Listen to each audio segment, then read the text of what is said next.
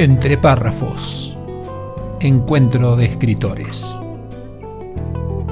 Un podcast orientado a la literatura, a la comunicación y a la difusión de las letras, sin solemnidades ni contracturas.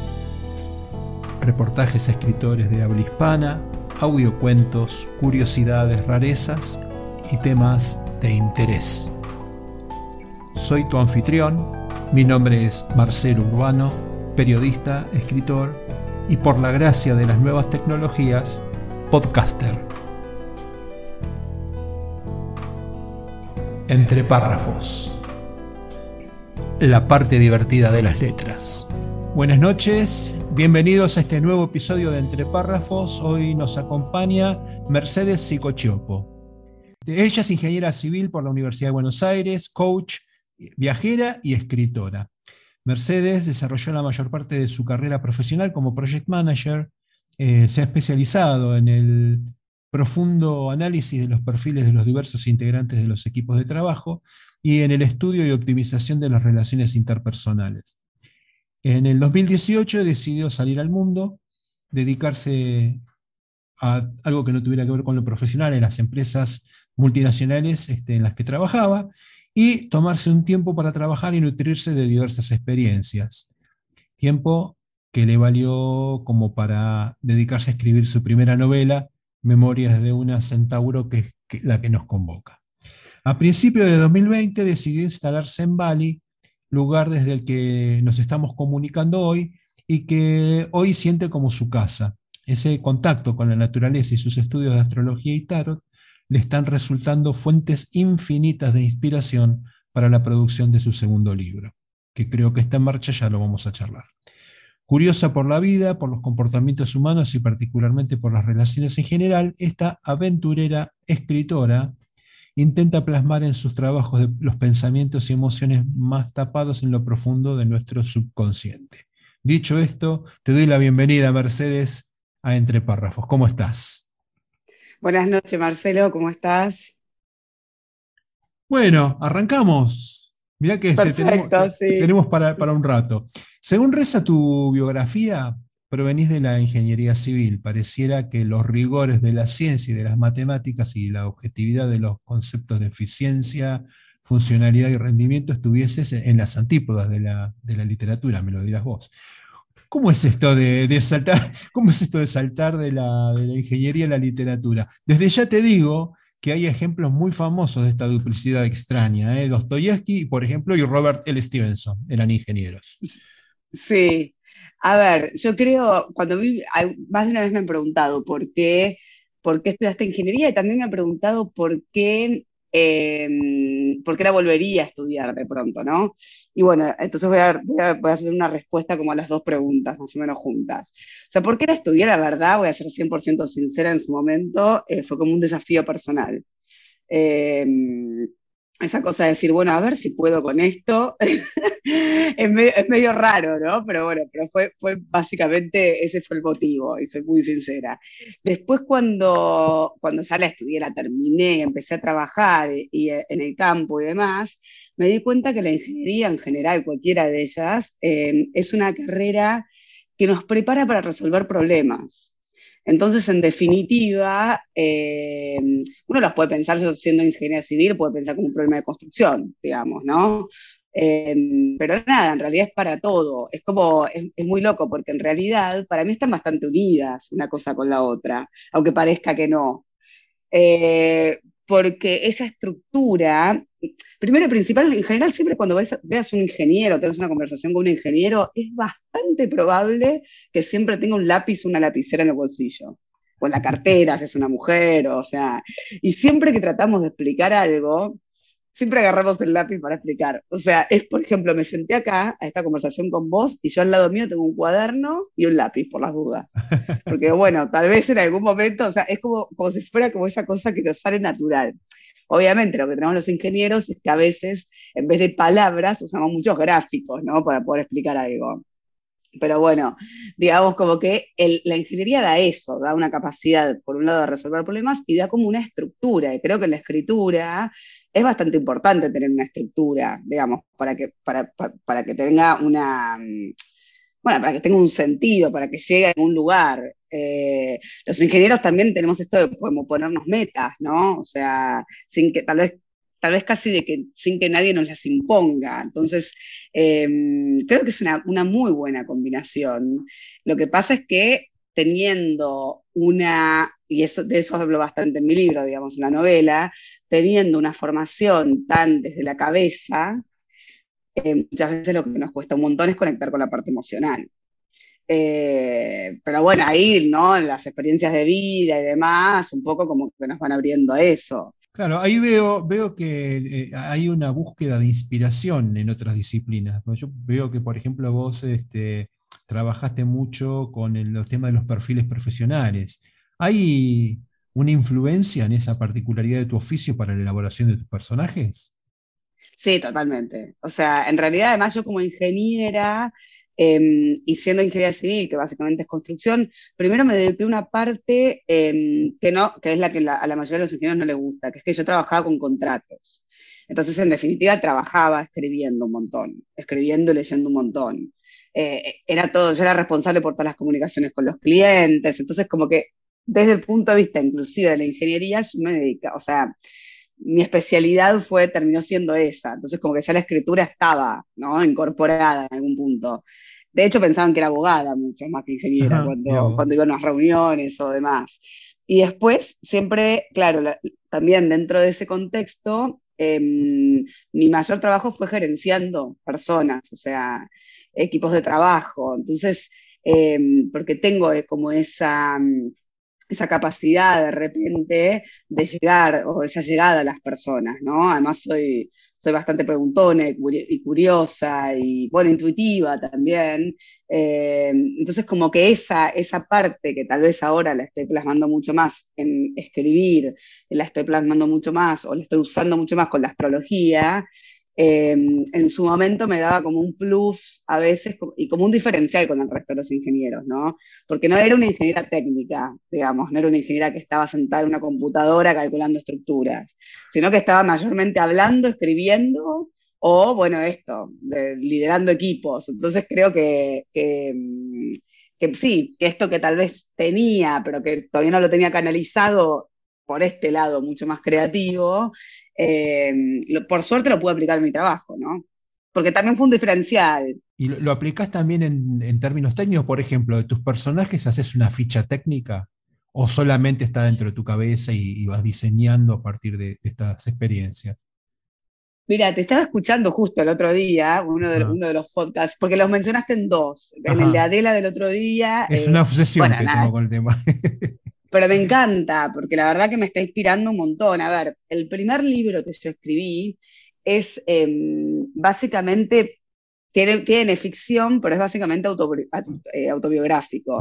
Entonces, como que ahí no necesité hacer mucha ficha, porque es como que fui tomando experiencias que me fueron pasando. Obviamente está novelado, ¿no? O sea, nada, termina de ser. Y está escrito en tercera persona también, entonces el personaje tiene como algunas cosas Juana, exacto. Juana tiene algunas cosas que no son mías, digamos, ah, ¿no? Pero en ese caso no, como que no recurría a la ficha. Ahora, lo que todavía no empecé con el segundo libro, y ahí un poco te respondo el tema de la introducción, em, lo que sí me inspiró mucho, me dejó pensando mucho esto que vos dijiste, porque ese sí ya quiero que sea ficción, ficción.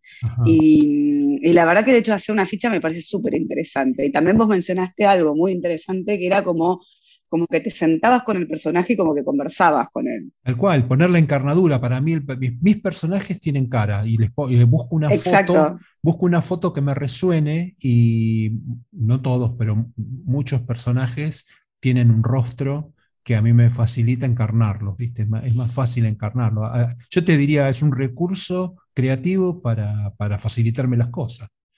Exacto, me la verdad que me pareció excelente y lo voy a tomar, ¿eh? te lo agradezco porque, sí, a ver, con respecto al segundo libro, lo que está haciendo ahora en realidad ya va a estar un poquito más orientado a usar como base todo el estudio de tarot. ¿no? después, en el segundo bloque vamos a hablar bien, vamos a profundizar ah, en ese tema. ¿eh? Eh, hay, pero, pero me agarro esto que decís porque veo que hay como una, una exploración espiritual y personal en tu perfil. Yo quisiera saber si esta búsqueda es más importante que la escritura. también me gustaría profundizar en la figura del centauro y su significado. Perfecto. A ver, sí, vamos a... Cuando yo empecé a escribir Memorias de un centauro, la verdad que lo empecé a escribir para mí. Pero, pero, ya, pero, empecé a escribir como con título y todo. ¿eh? Me vino a la cabeza un título y dije, así quiero. Y de hecho, cuando empieza, el prólogo habla de un día me habla Juana en primera persona, pero fue mi propia experiencia, y es un día sentí la necesidad de escribir y me senté y empecé a escribir. Y fue literal, digamos. O sea, em, la verdad que fue un proceso eh, que me ayudó mucho a cerrar muchos capítulos de mi vida y hay una búsqueda interior y espiritual eh, atrás de eso.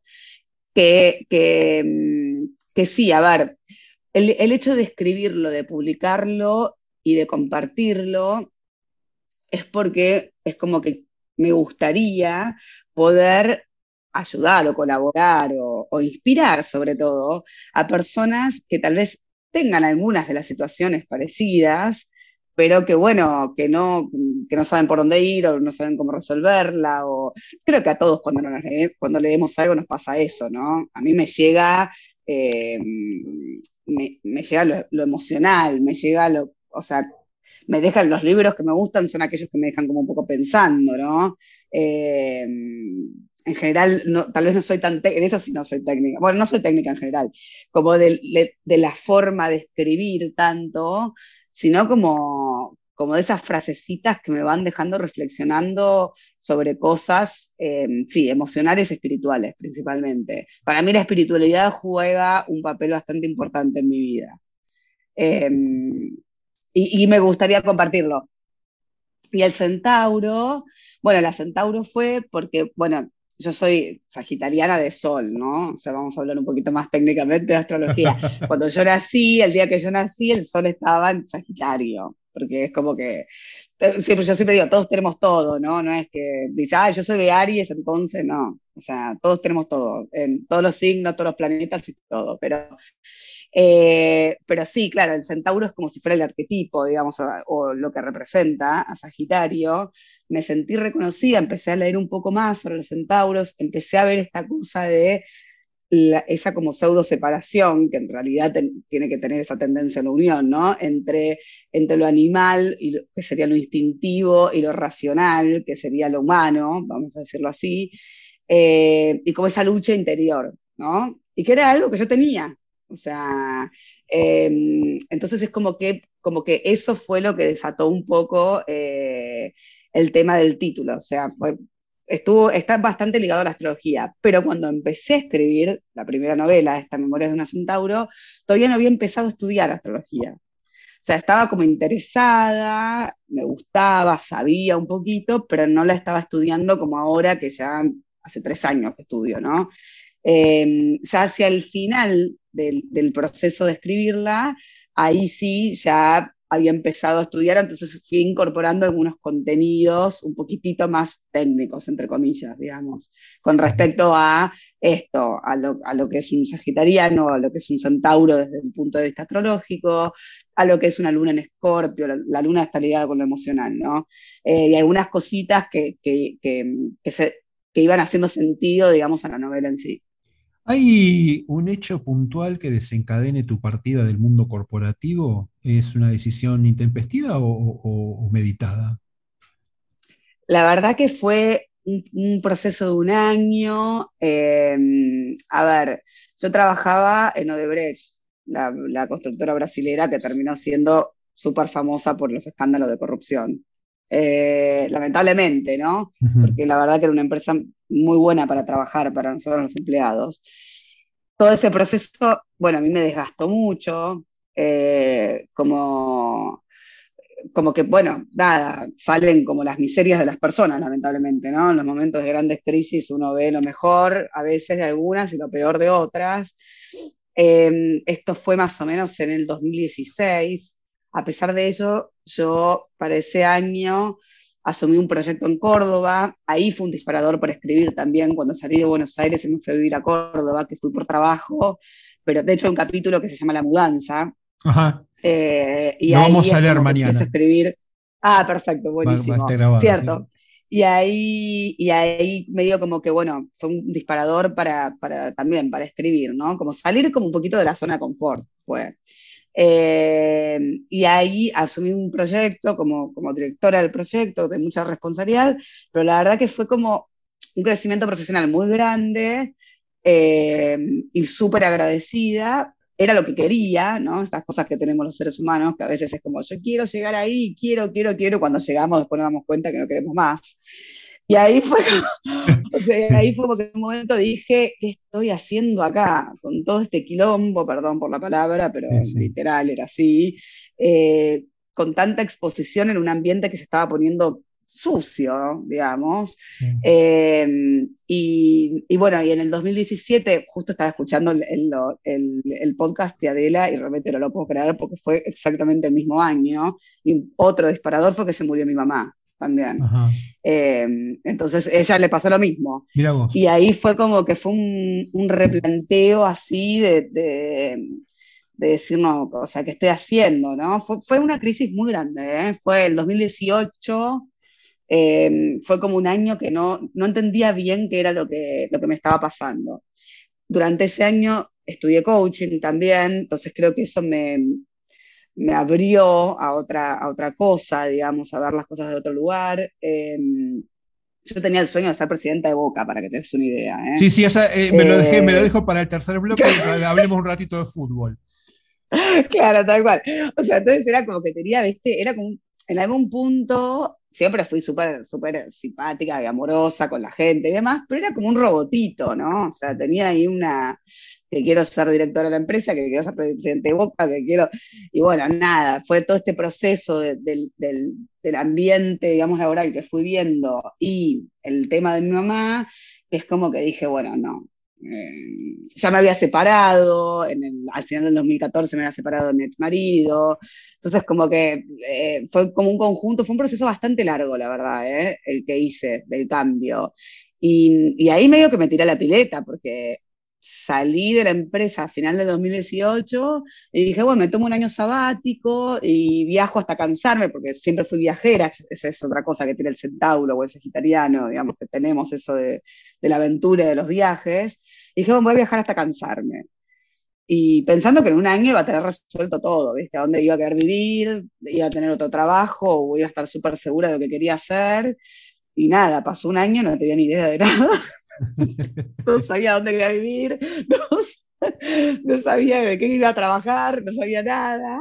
Em, y bueno, y así fue cuando llegué, cuando volví a Argentina, después de viajar un tiempo por Europa. No me hallé en Argentina, o sea, sentía como que no, no era el lugar donde, donde necesitaba estar en ese momento o donde mejor me sentía. Y decidí venir para Asia. Esto fue, mirá cómo son las cosas, de enero del 2020, un poquito antes del, del, COVID. Y, y, ahí dije, bueno, Bali, nunca había venido. Dije, bueno, si me gusta me quedo. A los tres días de estar en Bali dije, me encantó, me, quiero quedar. Eh, y, y, después de eso, cuando yo dije, ay, pero me quiero quedar, pero me quiero como instalar, me cansé de viajar. Bueno, después eso como que se cerró el mundo, ¿viste? Fue como, no lo podía creer, de hecho en el libro lo menciona también, porque realmente es como bastante eh, significativo, no sé, o sea, em, así que nada, y ahí estoy en Bali y, como decías, eh, sí, un lugar que este contacto con la naturaleza, es un lugar que tiene una energía muy fuerte, también Bali, em, me, inspira mucho, o sea, eh, sí, me inspira mucho. Fue como un cambio de vida, diría como radical, ¿no? O sea, del mundo corporativo y estar todo el día con vestido y tacos altos y, carteras divinas a estar en descalza, literalmente, te empatas todo el día. O sea, entonces, es como bueno. Eh, pero bueno, son momentos de vida, ¿no? O sea, son momentos. Yo creo que son momentos y que son procesos que no todo el mundo tiene que hacer procesos similares, pero, eh, pero sí en mi caso fue y sigue siendo un poco necesario. Eh, y si hay algo que en general me gusta decir es que como que nunca es tarde, ¿no? O sea, nunca es tarde para cambiar, nunca es tarde para, para reencontrarnos desde otro lugar o para inclusive para decir, bueno, aquello que me llenaba, que me gustaba, y que, bueno, hoy ya no, me resuena más, digamos, ¿no? Eh, y ahí un poco es a donde apunta en general mi escritura, a, eso, a, ser, en definitiva, a ser libre interiormente, básicamente. creo que esa es la libertad real. Bien, Vamos, si te parece, hacemos la primera pausa para distendernos con curiosidades del mundo literario y en un ratito continuamos. Perfecto, buenísimo. Bueno.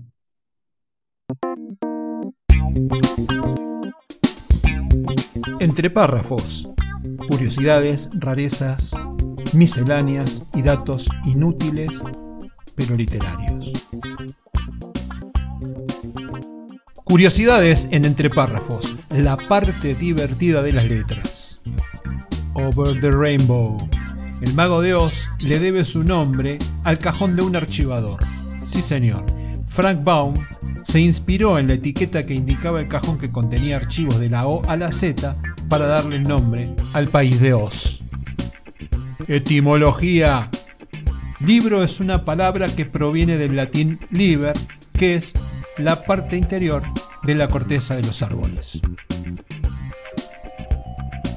Elemental en ninguno de los 60 libros que escribió Sir Arthur Conan Doyle, Sherlock Holmes expresó la frase elemental, mi querido Watson. El origen de la famosa frase se le puede atribuir a Clive Brock, quien interpretó al famoso detective en El regreso de Sherlock Holmes en 1929. Corín Tellado María del Socorro Tellado López, alias Corín Tellado, figura en la edición de 1994 del libro Guinness de los Récords, edición española, como la autora española más vendida. La asturiana publicó 4.000 títulos durante toda su carrera, que se extendió a lo largo de 56 años. Sale a una media de 71 obras por año. Para comparar, casi triplicó la producción literaria de Lope de Vega que se atribuía a sí mismo 1500 obras teatrales. Censura. Camilo José Cela trabajó como censor y aún así no obtuvo privilegios intelectuales. Su obra máxima, La Colmena, se editó en 1951, seis años después de que fuera presentada ante la censura española, y lo hizo en Buenos Aires, Argentina, al no contar con la aprobación de las autoridades españolas por su contenido sexual y las referencias a temas como la homosexualidad y la prostitución. Curiosidades en entre párrafos, la parte divertida de las letras. La clave Muspelheim. Dijo la crítica. La novela de Marcelo G. Urbano es una pieza que tranquilamente está a la altura de las que suelen ganar el premio Planeta o incluso de muchos bestsellers internacionales. De hecho, hay algunos aspectos de la trama que recuerdan a obras maestras del género como El péndulo de Foucault de Humberto Eco o El Club Dumas de Arturo Pérez Reverte. A veces los milagros ocurren y es toda una fiesta cuando esto sucede. La clave Muspelheim es una masterclass sobre cómo escribir una novela con recursos clásicos de ficción histórica, pero también del documental y del cine de suspenso. Suplemento Cultura Diario Hoy Día Córdoba, Cesari Novek. Para adquirir el libro en formato papel solo para Argentina, https barra barra marcelogeurbano.com.ar slash tienda. Para Latinoamérica y Europa, adquirirlo en la tienda del autor en amazon.com, tanto en formato papel como en ebook. La clave Muspelheim.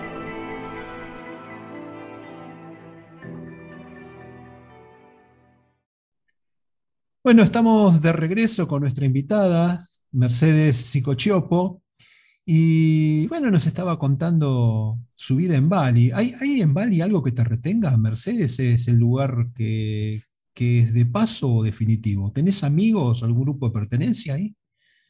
Qué buenas preguntas. Bueno, definitivo es una palabra, es una palabra que justamente un centauro, un sagitario le cuesta mucho. Eh, pero, mm, bueno, sí, a ver, esto, esto que fue pasando, cómo, cómo van siendo las cosas, ¿no? Esto del COVID, que había decidido quedarme. Me tomé un tiempo, eh, ahí empieza mi parte racional, la ingeniera, para conocer un poco. Y ahora, bueno, estoy haciendo un, proyecto acá en Bali, estoy construyendo como si fueran unas cabañitas, digamos, lo que para nosotros los argentinos serían unas cabañas de playa, una cosa así. Eh, para alquilar, porque bueno, nada, eh, el mundo de la escritura me apasiona, me encanta y me quiero dedicar a esto, pero convengamos que ninguno, ninguno de nosotros es millonario por eso, ¿no? No, no, no, no, no, no, no, de ninguna manera, solamente somos más felices. Los escritores somos más felices, no más ricos. Exactamente. Pero bueno, viste, vos que estás en el mundo, vos que estás en el mundo de la de la astrología y de, bueno, hasta tenés una mirada particular del universo, sabrás que para generar abundancia no tenemos que vernos como pobres, sino que vernos como abundantes. Así que los escritorios somos millonarios en cualquier forma que lo mires. Exactamente, totalmente de acuerdo, tal cual. O sea, y además en realidad yo siempre digo que cuando uno hace lo que le gusta, lo que realmente le gusta, y que, es útil para los demás, digamos, ¿no? También es como, como que todo el universo se va medio como acomodando, ¿viste? Para que no te falte nada. O sea, yo creo que es así. O sea, también este cambio de vida me hizo ver un montón de cosas de otro lugar, que se puede vivir distinto, que, tener el auto más grande no, significa nada, o sea, ese tipo de cosas, ¿no? Si no, no llegas más lejos. Exacto, tal cual. O mm. sea, eh, Vos sos prueba de eso, además. Total, total. Yo tenía, o sea, a ver, nunca fui millonaria ni, cerca, pero me iba muy bien en el trabajo, tenía un trabajo muy bueno, y sin embargo, nada, o sea, me dejó de llenar, punto. O sea, y, lo agradezco, ¿eh? Porque digo, gracias a Dios, creo que hoy soy un ser humano eh, mucho más completo. Y respecto de los amigos y grupos de pertenencia, ¿pudiste hacerlos allá Acá sí, Sí, en Bali sí, a ver, Bali tiene como estas cosas, tiene como una dicotomía, bueno, como todo, ¿no? Una dicotomía. Por un lado, es como que hay mucha gente que llega sola a Bali, entonces es una energía, hay una energía muy abierta para conocer personas, eso es, eso es buenísimo, o sea, es como muy simple. Uno se sienta en un café y enseguida estás hablando con alguien, que también está solo, que le pasó algo parecido, que entonces eso es muy bueno. Eh, pero a veces lo que tiene Bali es que es un lugar a veces muy de paso. Entonces, es como que eh, se trabaja mucho el tema del desapego.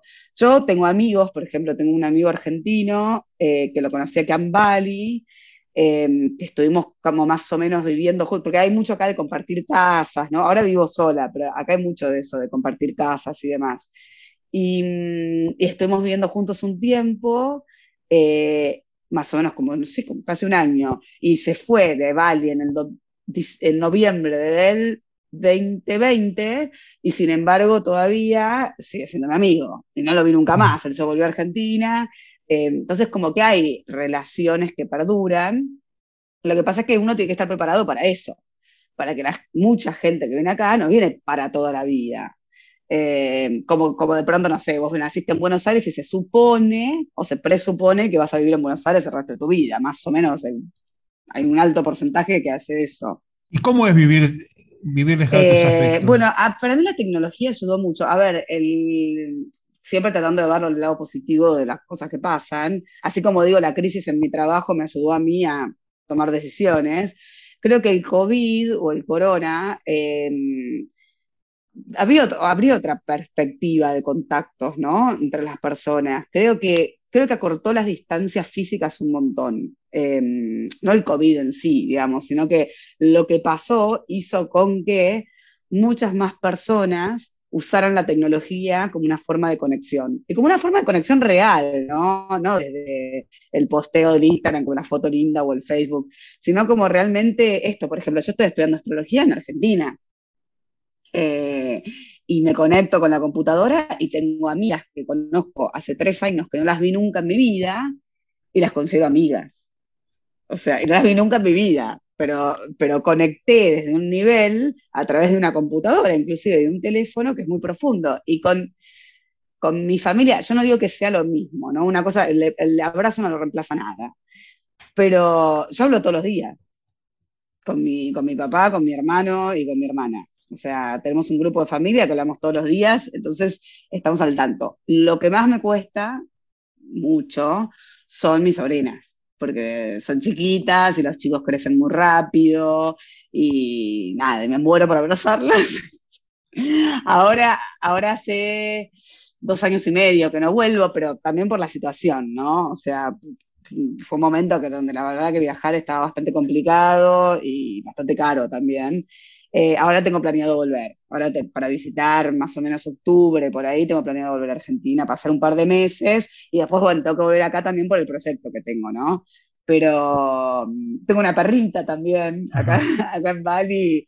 Eh, es como bastante normal adoptar perros. Em, los perros acá son, son como muy felices, son muy libres, están todo el día afuera, les encanta ir a la playa. Eh, es, una vida, es una vida como si fuera, y sobre todo en la parte de Bali que yo vivo, es como un pueblito. Es una vida como de pueblo, pero con playa, digamos. Sí. Bueno, vamos a volver un poquito a la literatura de vuelta. Yo eh, entiendo que hay cierta influencia de Elizabeth Gilbert, ¿no? Una escritora estadounidense que estudió ciencias políticas y que luego recaló en el periodismo y en la actualidad se dedica todo el tiempo a la, escritura, solo que es más bien multidisciplinaria. Ella escribe cuentos, novelas, biografías, memorias.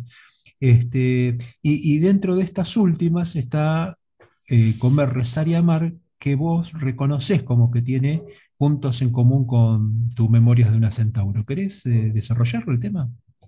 Perfecto. A ver, es muy loco porque yo en general, a mí me gusta mucho leer, bueno, obvio.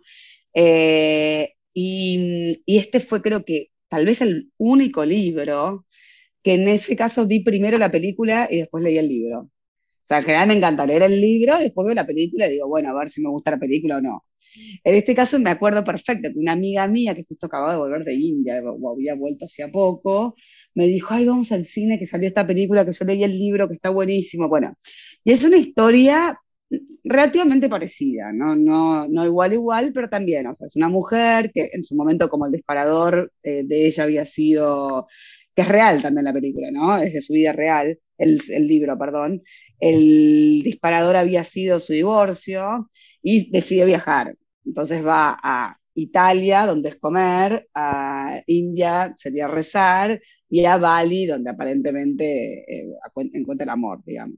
Bueno, em, hay una gran diferencia con mi libro igual, ¿eh? en ese sentido, pero, eh, pero sí, me inspiró, o sea, me inspiró mucho en su momento con respecto a mi vida, ¿no? me dejó pensando mucho, para decirlo así.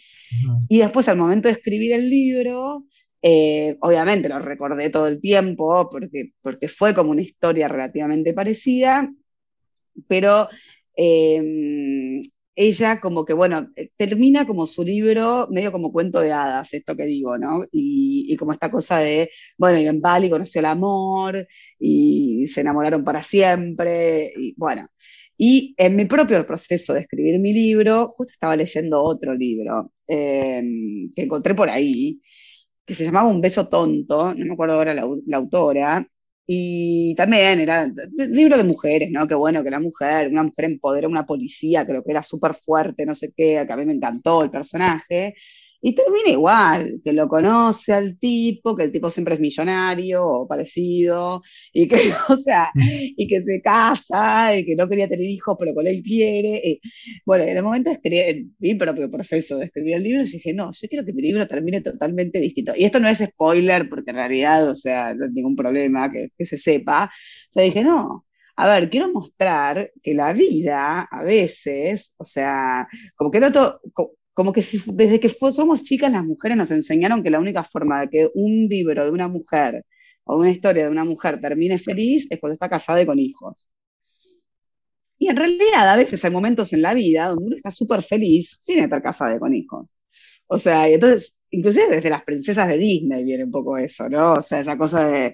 Así que bueno, nada, con esto que me preguntabas de Elizabeth Gilbert y la comparación, eh, o, fue una fuente de inspiración eh, pero es distinto, o sea, es distinto. El mío apunta más a, la búsqueda de libertad, de libertad interior. No quiere decir que, no exista la libertad estando en pareja, ¿eh? yo comparto 100% que sí, pero que bueno, que, lo importante, o sea, en definitiva el mensaje mío es que, ser libre o verdaderamente libre es ser en todo momento quien verdaderamente sos, o sea, quien sos en realidad.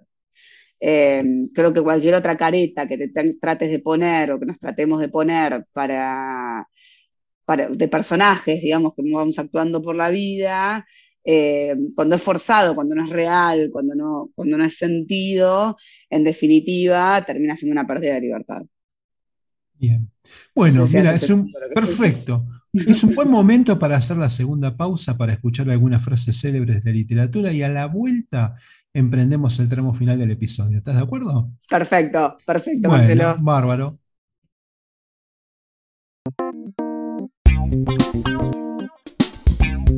Entre párrafos, curiosidades, rarezas, misceláneas y datos inútiles pero literarios. Frases célebres en Entre párrafos, la parte divertida de las letras.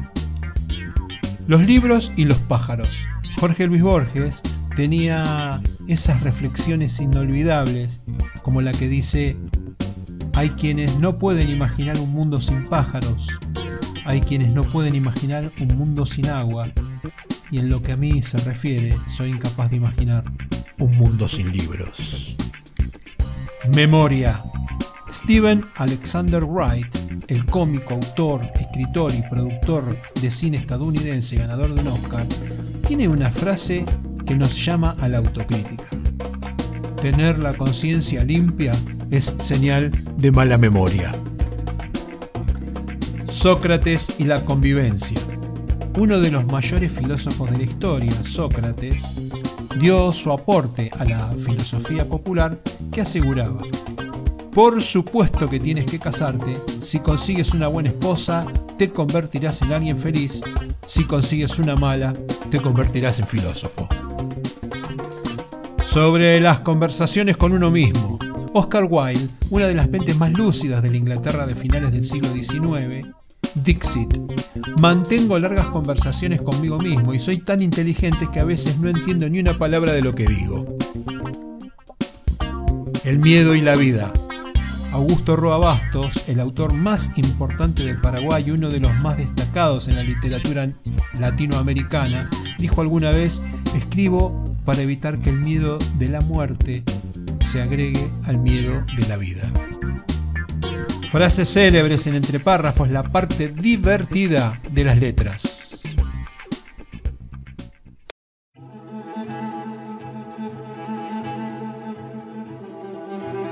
Hola, soy Marcelo Gabriel Urbano. Acabo de lanzar mi cuarta novela, La clave Muspelheim. Quiero invitarte a visitar mi sitio web marcelogeurbano.com.ar, Marcelo Urbano todo junto donde encontrarás el book trailer de la obra y podrás descargar los primeros capítulos. Además, notas en mi blog y audiocuentos de regalo. Te espero allí. Estamos de regreso con nuestra invitada Mercedes eh, Psicochiopo, con quien empezaremos a recorrer el tramo final del episodio de hoy. Me preguntaba cómo fue el proceso de edición de tu libro. El proceso, a ver, fue justamente con Adela, fue así, yo había hecho un curso, estaba buscando en que, lo, obviamente, un editor, fue la primera vez que escribí un libro en mi vida, em, y había hecho un curso online eh, con una chica que me había comentado que alguien había editado un libro, ¿eh? le pregunté, me dijo, mira, tuve otra alumna, eh, que justo Adela había lanzado su taller literario y demás, y me dijo que yo sé que ella publicó libros, te voy a poner en contacto. La verdad que conecté con Adela enseguida, eh, tiene una energía divina, tiene una, tiene, una fuerza y además sabe, eh, y ella me ayudó un montón, porque eh, la verdad que yo detecté, digamos, en este proceso de edición, que estaba como un poco confuso lo que había escrito. la verdad que... que reordenarlo. Lo tuve que reordenar, sí, tal cual. Estuvo buenísimo, ¿eh? la verdad me, encantó el, resultado final. Eh, entonces eso fue como si fuera la, edición más em, del libro en sí, de la novela en sí. Y después Adela me recomendó a Tamara Herraiz, que es también la, mm, bueno, que es la, fundadora de la editorial Muñoz de Vento, que es la misma que, publica los libros de, Adela. Y con ella hicimos la edición, digamos, todo lo que era, pero más la parte de tapas y diseños y demás, y la publicación en ebook. Mi libro por ahora está solo publicado en ebook. Ajá. Eh, no, está, no está todavía en papel, principalmente porque no estoy en Argentina, ¿no? Entonces como que, mm, como que yo creo que debe ser muy lindo tener un libro en papel y, poder presentarse, o sea, físicamente presentarlo a las personas. Entonces como que dije, bueno, por ahora vamos a hacer un lanzamiento del, del ebook, que además con toda esta nueva era, digamos, creo que nos tenemos que acostumbrar, ¿no? A leer, mucho más el, Kindle. Yo tengo Kindle, me encanta leer en Kindle y, la verdad que creo que es un poco lo que viene. Claro, yo, yo vi que tu libro, tu libro estaba en versión ebook en Amazon. Exacto. Así que este, y me preguntaba, ¿por qué no, no lo tenías también en, en, papel? O sea, si no, el gasto es el mismo. O sea, que la gente que quisiera, optar, quisiera optar por la versión en papel, simplemente lo que tenéis que hacer es este, poner una versión en papel editada, pedirle a tu, a tu editora que lo, que lo arme y lo cuelguen ahí mismo. Y respecto con esto de las tecnologías, eh, una presentación por, por streaming está de recontra onda. ¿eh? O sea, si vos con tu energía, lo presentás desde Bali, que tiene mucho que ver en lo que vos escribís, eh, y haces una presentación streaming, vas a tener un montón de gente que te va a mirar. Después tenés que trabajar un poquito las redes, con, con este, meterte en los grupos de, lectores, que hay un montón. Yo estoy, tengo 40, este, así que imagínate la cantidad de grupos que hay. Así que bueno, podés, renovar, podés renovar tu perfil como escritora desde ese punto de vista. Siempre. La verdad que sí. El, perfil de escritor siempre tiene que estar al día. Hay, que regar, es una plantita que hay que regar todo el tiempo. Este, tu página tiene que estar siempre con comentarios. Tú tenés tanto para contar en tu, perfil de escritora. Yo lo aprovecharía. Claro, tenés, la verdad que tenés razón. Esto fue como, como así como, no, no, me dejas pensando otra, una vez más. como, son mis primeros pasos, digamos, ¿no? Entonces es como, por eso esto para mí, ya que me estés entrevistando y, haber escuchado tus podcasts, me abrió como un, un, espacio totalmente desconocido para mí. Entonces digo, la verdad que está muy bueno, eh, me da como un poco de, porque no sé qué te, cómo te pasa a vos, pero a mí, o cómo te ha pasado en las los primeros, ¿no? Pero es como que yo arranqué con todo el entusiasmo cuando lo publicamos y demás, y después van llegando los reportes, bueno, vendiste un libro, bueno, vendiste, pues está publicado en todas las plataformas digitales, ¿no? Este, em, la editorial contrata una editorial... Em, está relacionada con la editorial internacional, donde el libro está publicado por todos lados. Y bueno, viste que lo que te llega a vos, o en mi caso lo que me llega a mí, digamos, de, regalía es irrisorio. O sea, ¿no? sí, sí. pero, al, pero al margen de la plata, que a mí esa parte no. Es como que también, un poco como que uno arranca, yo arranqué toda entusiasmada con la publicidad y después me voy como pinchando. Entonces, estas cosas este, esta entrevista, escuchar tus experiencias, las experiencias de otros escritores, como que me van renovando la energía para, como para publicitarlo un poco más. Porque para mí, a mí lo que más me interesa, en realidad, si me preguntás qué es lo que más querés de tu libro, me encantaría que la gente me escriba y me diga, me sentí relacionada o identificada con esto, me ayudó para tal cosa, qué bueno, o sea, me dejó Pero tenés que dedicarle, tenés que dedicarle una hora por día a tu libro, todos los días. Sí. Una hora por día. ¿Y qué haces en esa hora? Bueno, primero tenés que hacer el book trailer. Eh, el book trailer lo armás con, mucho amor, tranquila, ¿viste? Así. Este, sí.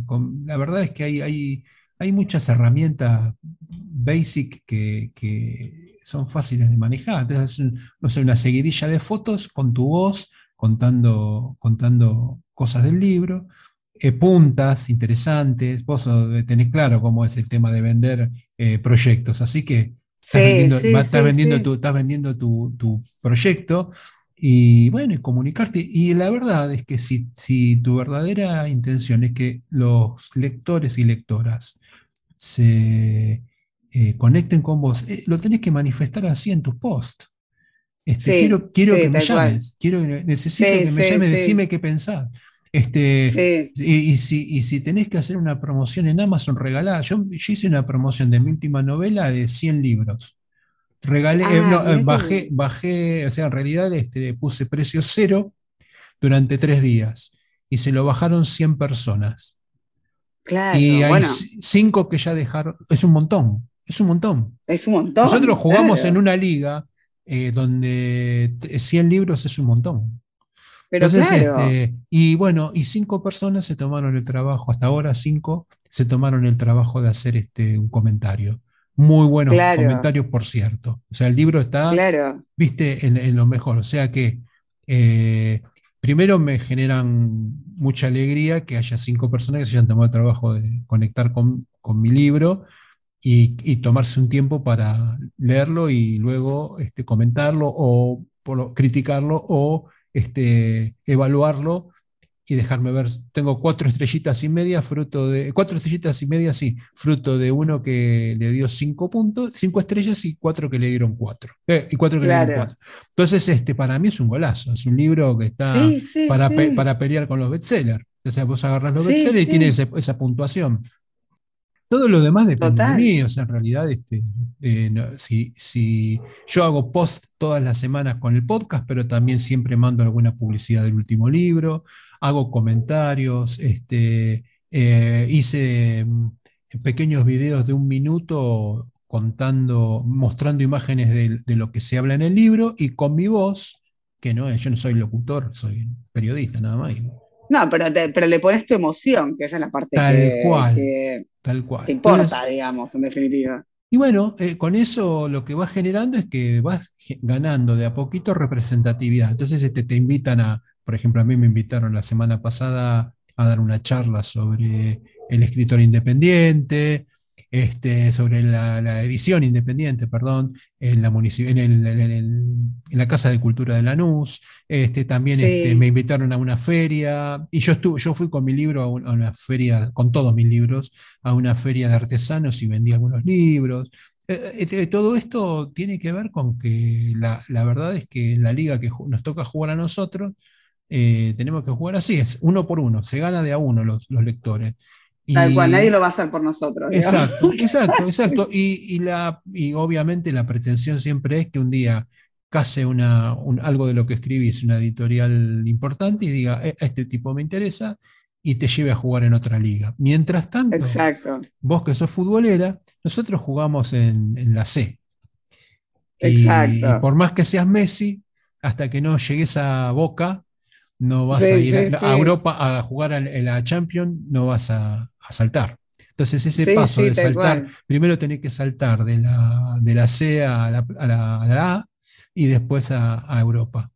Y ese es el camino, es el camino. Exacto. No, me dejas pensando, como te dije antes una vez más. Lo que sí estoy haciendo ahora es lo estoy, lo estoy traduciendo al inglés. Bueno, yo hice una traducción mía y ahora está ya con una traductora pública para hacer la versión final, que va a salir más o menos septiembre, octubre, lo cual en mi caso hace bastante sentido porque yo tengo muchos contactos de gente que no habla español. Sí. O sea, por esto de haber viajado tanto. Entonces, también pensé, y creo que la versión en inglés, también esa también la voy a mandar a imprimir, eh, para, para, acá, para Bali, ¿no? Porque en definitiva también hablo bastante de Bali en el libro, entonces creo que está bueno, que mucha gente le puede resonar.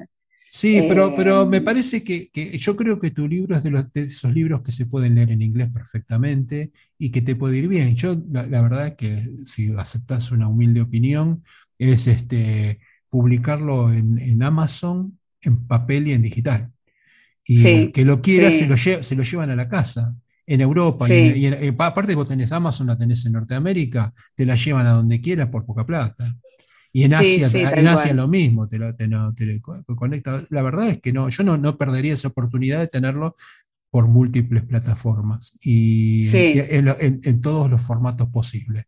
Y después dedicarse a hacer presentaciones por streaming, sin moverte, de Bali.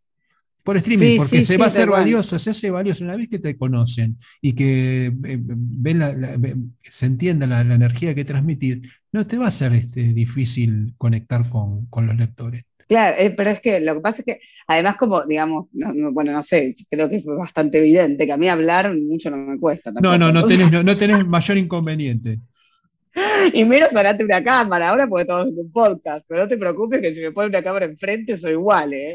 no cambia ni un poquito. O mejor, creo, tal vez. Vos nos contabas al principio que estabas este, empezando a hacer la previa de lo que va a ser tu segunda novela y que tiene que ver con la astrología y el tarot. ¿No nos querés este, dar algunas pistas de lo que de qué estás pensando? Sí, estoy pensando en. En definitiva, el tarot, el tarot es como si fuera un viaje, ¿no? Eh, y, es como si fuera un viaje del héroe, digamos, hablando como de un arquetipo, de un estereotipo. Eh, entonces, va a apuntar por ese lado, pero obviamente no es que voy a hacer, a ser una novela también. Eh, es bastante probable que el personaje principal vuelva a ser un centauro, tal vez sea un centauro y no una centaura, pero, pero ahí estoy, eh, y soy 100% sincera, estoy como con una cosa de va a ser un, personaje que va a ir recorriendo un camino interior y exterior, digamos, eh, y se va a ir encontrando con todos los personajes del tarot, que les van a traer distintas reflexiones y distintas, pero obviamente no va a ser desde un lugar obvio, no es que voy a decir, bueno, arranca y sale y habla con la papisa, y después habla con, o sea, va, va a ser todo bastante novelado, ojalá el universo y yo y todo mi trabajo interior me den mucha inspiración para para hacer algo que tal vez pueda tener algo o de realismo mágico, o de ciencia ficción, o tal vez un poco mezclar con sueños. Creo que quiero trabajar un poco con una realidad paralela. Eh, por eso me estoy parando tanto, o sea, por eso No, no, no, está, está bien, está muy bien. Era como, con mucho estudio. claro. a, propósito de eso, ¿qué, viste en la astrología y en el tarot que, que te llamaron tanto la atención y que te, te llevaron hacia el camino de profundizar sobre esos temas?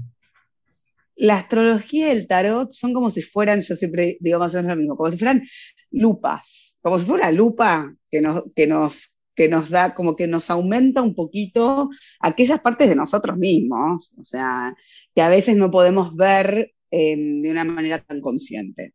Entonces son herramientas, son herramientas de autoconocimiento, básicamente. Eh, no, no, no entiendo ni a la astrología ni al tarot desde mi lugar como herramientas para predecir el futuro. No, no comparto esa visión yo, digamos. O sea, para mí son herramientas de autorreflexión, autoconocimiento, generadoras de conciencia, herramientas buenísimas que se pueden llevar a sesiones terapéuticas con psicólogos, o sea, eh, pueden dar mucha información eh, para conocernos más a nosotros mismos eh, y encontrar nuestro equilibrio, porque en definitiva eh, uno habla de la felicidad y qué es lo que da la felicidad y, yo creo que la felicidad es estar tranquilo. estar en equilibrio, estar, estar, como que, bueno, que después no importa si, el equilibrio es, vuelvo a poner el ejemplo del auto, lo que sea, ¿no? Que no, que no, que no creo que lo sea. Eh, ni que tampoco creo que ninguna persona extremadamente poderosa en el mundo mundano, vamos a llamarlo así, esté tranquila. Entonces, entonces, creo que, pero bueno, no importa. Eh, cada uno sabrá. Pero como que para mí es eso, es, son herramientas de, de autoconocimiento muy, muy potentes. Bueno, vamos a hablar un poquito de fútbol. Resulta que buscando información sobre vos, encuentro que tenés una foto con una camiseta de boca y otra foto que estás con una pelota en las rodillas. Entonces me fijo curiosamente este, de qué se trata y tenías un proyecto ahí este, futbolero que inclusive acabas de decir hace un rato que quería ser presidente de Boca. Así que desarrolle eh, la faz futbolera para todos los este, oyentes y para mi, para mi persona también. Bueno, me viene, o sea, primero viene como, como que parece otra vida, ¿no? O sea, pero, pero conecto, ¿eh? pero sigo conectando porque lo tengo adentro. De hecho, miro los partidos de Boca desde acá, desde Bali. O sea, que... Eh, sí, la verdad, es, es todo real. Tenía el proyecto de ser presidente de Boca desde un punto, o sea, siendo, siendo, no, siendo, tratando de no sonar soberbia, digamos, pero, pero así como soy yo, creo que si me hubiera puesto en campaña así, lo hubiera dedicado 100%, tal vez podría haber llegado, digamos, no digo que no, me hubiera demorado, hubiera sufrido como loca, pero... Eh, pero a mí, primero quiero hablar un poquito de lo que me representa el fútbol. Para mí el fútbol lo que tiene es como una... Se siente una energía muy fuerte. ¿A vos te gusta el fútbol? Sí, sí. sí, sí, no, prefiero no hablar de fútbol. De Racing. Ah, porque debe ser de, ah, de Ah, ok, está, No, no, pero hoy prefiero hablar de fútbol porque ayer perdí. Pero bueno, pero al margen. O sea, yo creo que lo que nos tenemos, a los que nos gusta el fútbol, a los que nos gusta ir a la cancha y demás, en la cancha se siente una energía que es increíble. O sea, es un grupo gigante de personas, de todas clases sociales, de todos intereses políticos distintos, de religiones, no sé qué, que están en el mismo momento, en el mismo lugar, hinchando para lo mismo. Entonces es como, eh, si lo queremos ver de un punto de vista más espiritualizado, yo conecto con eso 100%, o sea, y te estoy hablando y se me pone la piel de pollo, voy a decir, porque no puedo decir de gallina, pero... es un animal que en tu religión no, estaría existiendo. Claro, no, existe, claro, pero, es como, que en definitiva eso, eso es, es, es, increíble, además en la mayoría de los argentinos es heredado, la mayoría de nosotros viene de la familia, entonces mi papá, con mi abuelo, con... entonces tiene un contenido para mí emocional altísimo. Eh, que al margen me gusta el deporte, ¿no? O sea, me, me, encantan los deportes en general y me gusta ver fútbol porque me gusta, o sea, me gusta el deporte.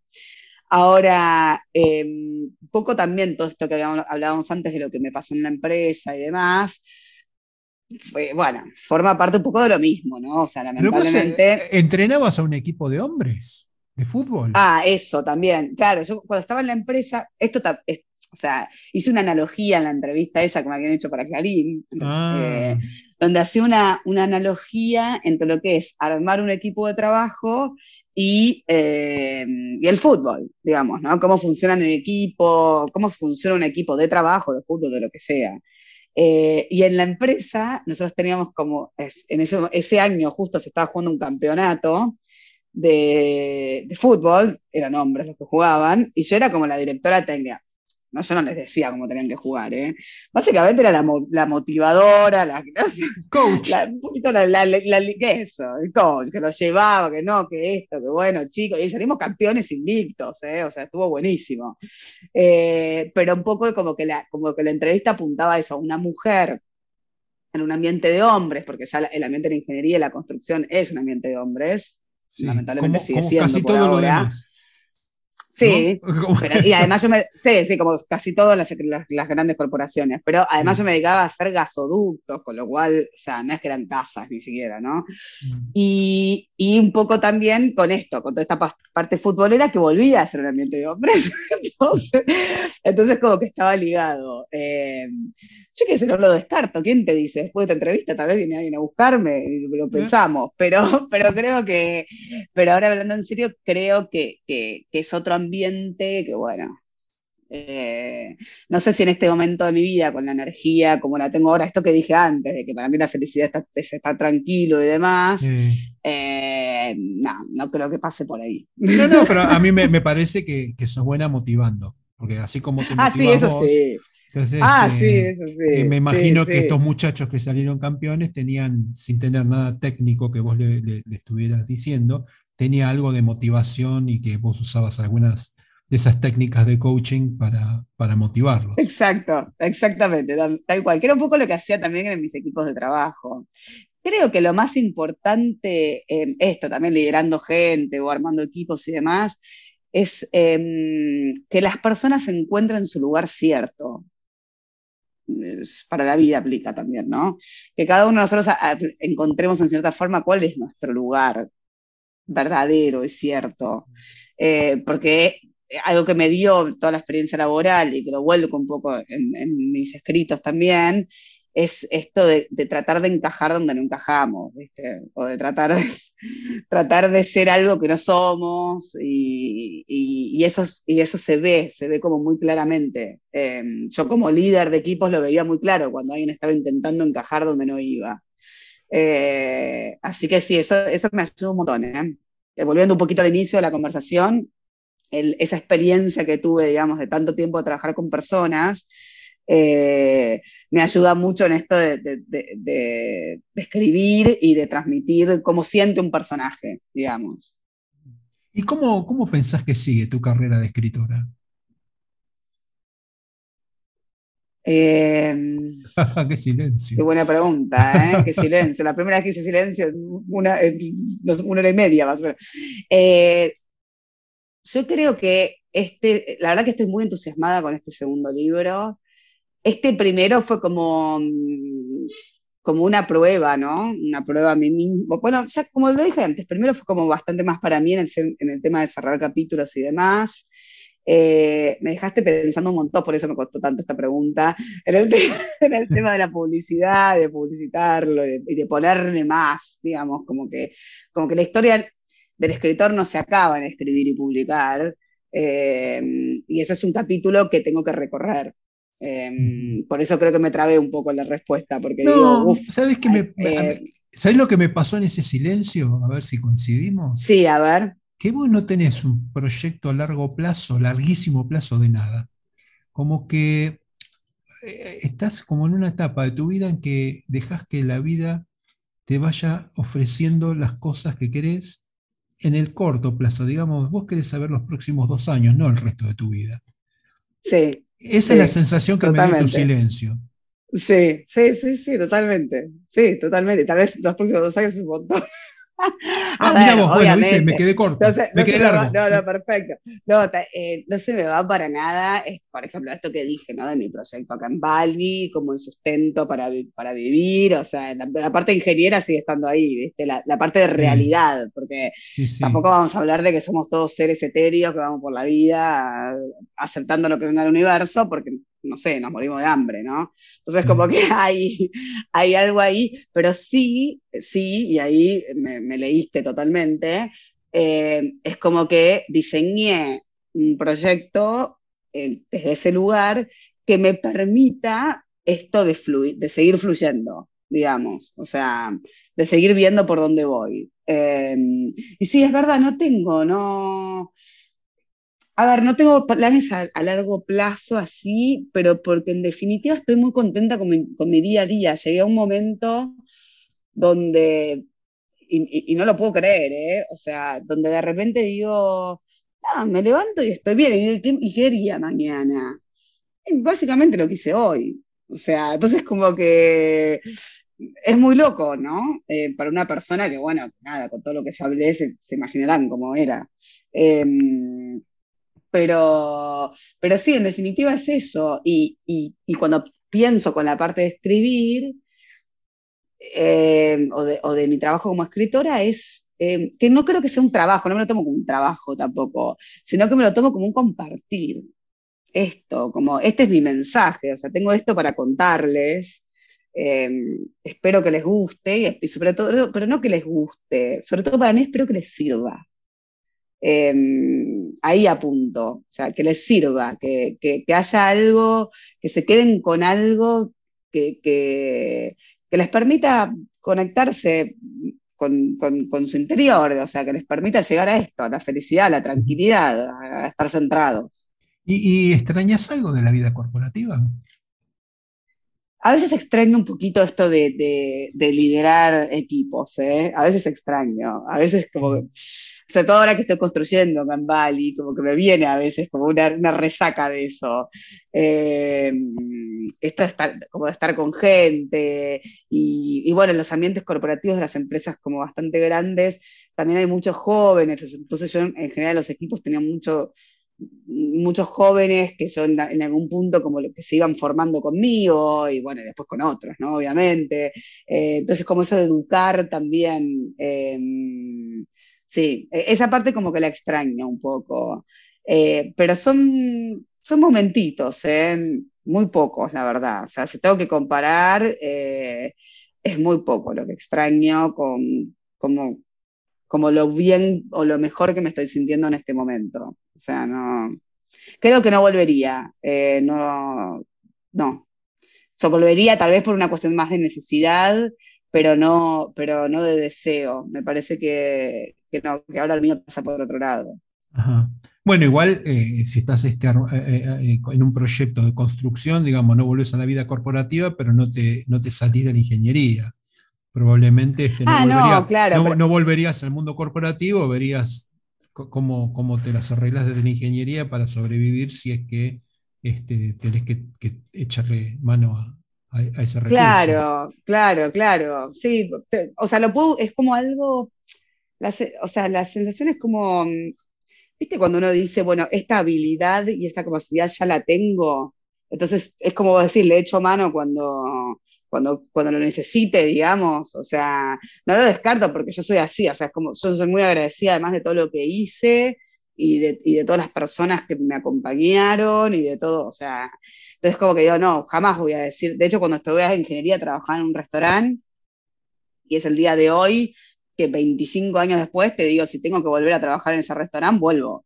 No tengo ningún problema. O sea, como que no, no, es, no es que, ay, no, esto ya no, no lo voy a hacer para nada. Pero sí, cuando conecto más desde la parte espiritual, creo que, em, que ya no me llenaría, o sea, como esto del mundo corporativo. No, creo que mi misión en la vida ya no pasa por ahí. ¿Y no pensaste en la astrología y en, el tarot como fuente de, ingreso? Sí, sí, sí, sí, sí, también, también. O sea, pero yo, soy bastante, y ahí viene como la resaca de era también como hasta no estar como, hasta no terminar la carrera, digamos, que no es una carrera tan formal, pero, eh, y tener una práctica suficiente, ¿no? y demás, por ahora estoy como practicando, ¿no? Con gente que conozco, eh, pero es como que no, ya, ya, ya, no me imagino si la empiezo a cobrar. Eh, pero sí, podría ser, podría, o sea, podría ser un montón. Es más, hasta se puede usar, te digo la verdad, se puede, se puede súper usar en empresas si fueran algunas empresas así con, con la gente de recursos humanos con mente abierta y demás, son, herramientas fantásticas, o sea, eh, cuando se hacen con, así, ¿no? Como yo digo, o sea, cuando se hacen con mucho respeto y, y desde un punto de vista mucho más introspectivo que de mañana te va, no, eso, eso para mí no. O sea, no, no, Nada de premoniciones. No, no hay que jugar con el libre albedrío de las personas, no, para nada. O sea, no. hay que respetarlo 100%. Bueno, eh, vos me dijiste que tus libros están en, todas las em, plataformas digitales. ¿Querés recordarlo? Sí. Amazon, sí. Amazon, Google Play, esos están en mi, en mi Instagram, tengo un link tree que vincula con Amazon y Google, y Google Play. Puedo decir la verdad, Está, está vinculado también con Baja Libros, eh, pero Baja Libros no está pagando. Entonces, es como que dije, bueno, lamentablemente, eh, eso me lo la editorial, ¿no? Imagínense que no tenía ni idea. Em, y dije, bueno, no, lo voy a bajar, porque al final estoy publicitando algo que, que me está jugando en contra, porque hay gente que lo está comprando, bueno, así que lo bajé, pero igual la mejor forma de encontrarlos en general los ebooks es cuando se pone el título del libro, aparecen todas las, todas las plataformas en donde está. Eh, yo en mi, en mi Instagram, además en LinkedIn no se pueden poner tantas opciones, puse las dos como más conocidas, que son Amazon y Google Play. ¿Y solamente estás en Instagram o estás en, Facebook también? Y... ¿Por qué no les recordás? Por ahora solamente lo, lo, vinculé en el Instagram. ¿Y cómo te eh, encuentran los lectores? arroba mer, por Mercedes, C-I-C-C-O, Mercico, con doble C en O, en Co. Complicadísimo, mi apellido siempre lo fue, ¿eh? Así Sí, es una cosa con la, que, lo que, con la que vas a vivir hasta el último día. Exacto, por eso. O sea, ya me peleé tanto con eso, ¿qué puedo hacer, no? O sea, claro, hay dos cosas que no puedo cambiar. Bueno, sí, pero no me interesa. El apellido y mi metro 52. O sea. pero, pero hay, hay, algunas cosas, hay algunas cosas que puedes mentir con dignidad. Por ejemplo, que, como yo no te conozco, si me decís que me dices un 80, está todo bárbaro. Claro, pero sabes que volviendo, y ahora que me hiciste acordar, en la entrevista que ella que me había hecho para Clarín, la chica me la hizo por teléfono. Y en un momento que el fotógrafo se ve que no le dijo cuánto medía, ni cómo en un momento de la, de la entrevista, cuando la lees, aparece y dice, no sé qué dice, no es solo una, una chica simpática y un par de piernas largas, sino que también, y yo dije, piernas largas, nunca esta evidentemente no me vio. No te miro. Era obvio que era por teléfono, ¿no? Pero nada, fue anecdótico, pero muy gracioso, porque yo sé, hay algo que no tengo son las piernas largas. bueno, bueno, Mercedes. Un verdadero gusto haberte conocido. Este, eh, espero que lo hayas pasado bien y que la gente que nos escuche eh, también la pase bien como la pasé yo. Una persona muy luminosa y con mucha energía, la verdad que contagia y divierte. Así que este, eh, creo que, hemos cumplido el cometido. Muchas gracias, Marcelo, y me dejaste pensando un montón, así que agradecida. Bueno, hasta la próxima, Mercedes. Chau, chau. Seguimos en contacto. Chau, chau.